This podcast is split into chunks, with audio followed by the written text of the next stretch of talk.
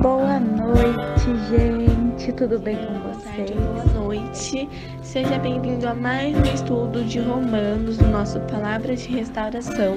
Se você não Beatriz e esse é mais um Palavras de Restauração. Bom dia a todos vocês.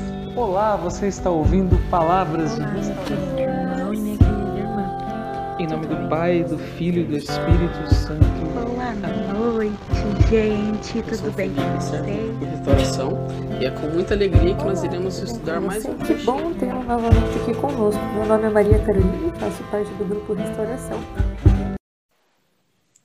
Olá, caro ouvinte, tudo bem? Aqui quem está falando é o Felipe. E é uma alegria ter você aqui conosco, estudando um pouco mais sobre a palavra de Deus. Hoje nós iremos trabalhar 1 Coríntios, o capítulo 7, do versículo 25 ao 35. Antes de nós iniciarmos a leitura, nós vamos proclamar a presença do Espírito Santo.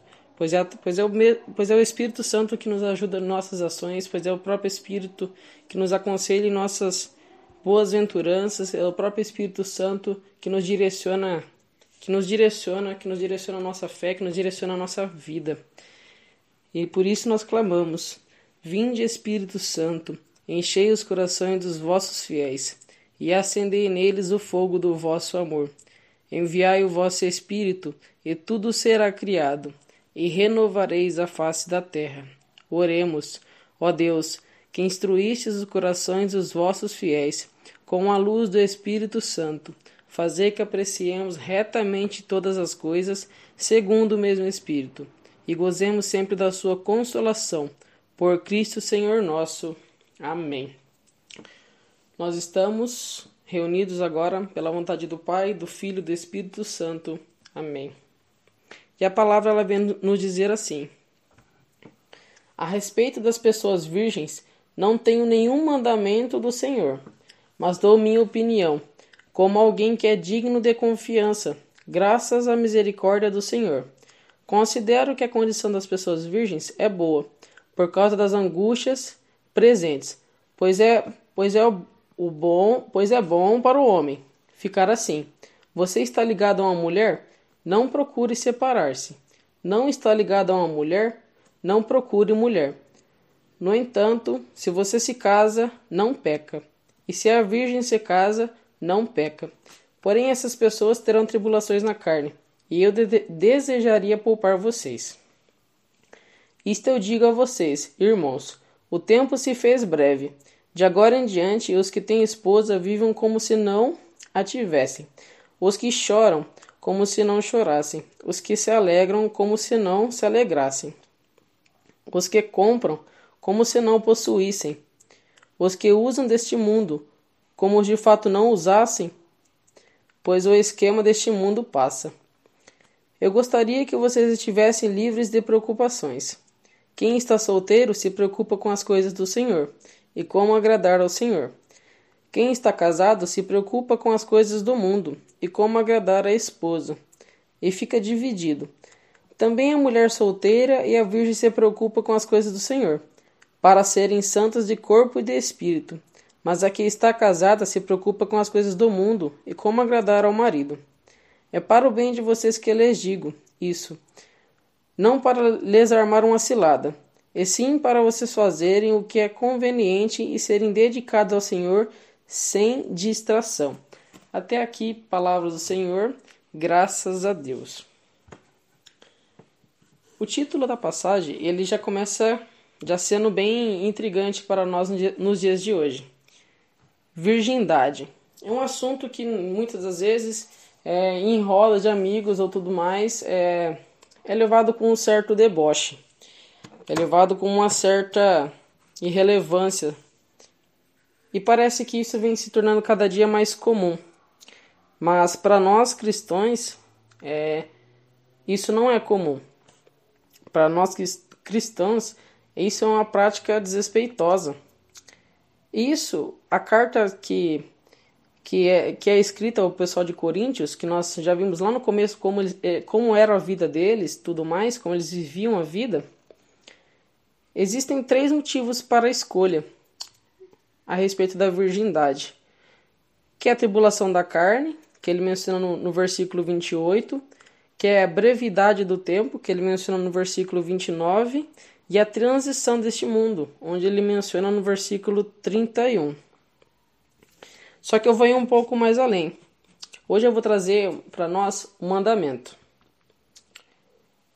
Entre todos os mandamentos, existe o sexto, ele vem falar assim: não pecar contra a castidade. Ou seja, a pessoa se reservar para, para a vocação, para o matrimônio, que é onde é a mão de Deus que une o casal. Então, não é mais o seu corpo e a sua alma, mas sim é o seu corpo e do seu amado e a alma é a sua alma e a alma do seu amado que se tornem uma só. Só que, como eu disse, hoje no, nos dias atuais parece que isso, a questão de se de se conservar, de, de, de se privar, de manter a castidade, ela parece que virou algo em vão. Só que o fato em si da sexualidade, ela afeta em todos os aspectos da, da nossa vida, seja na unidade do corpo ou seja na unidade da alma.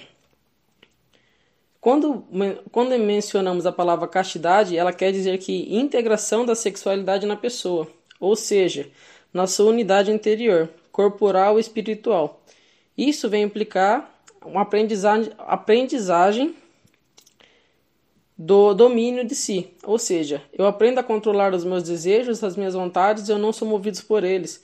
Então eu sei os momentos em que eu estaria pecando, por exemplo, eu não estaria sendo levado pelo, pelo desejo em si.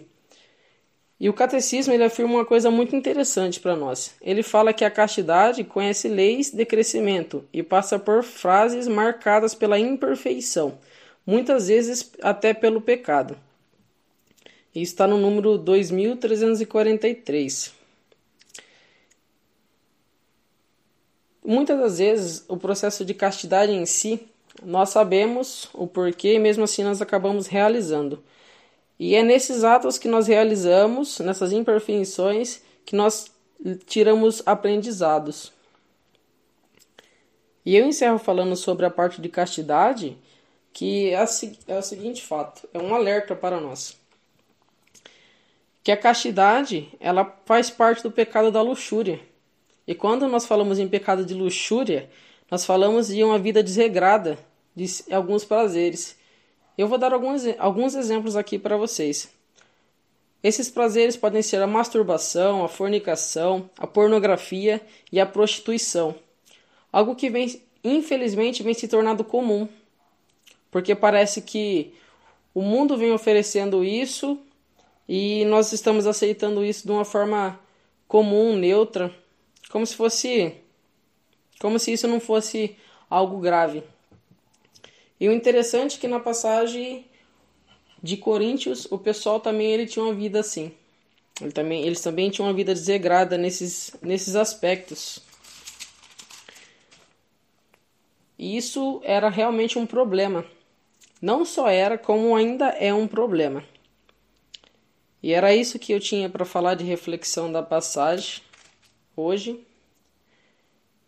E que nós possamos pedir agora para o Espírito Santo, aquele que nos conduz os nossos atos, aquele que conduz as nossas ações, aquele que, que dirige toda a nossa fala, todas as, tudo que nós pensamos aqui de bom é através dele.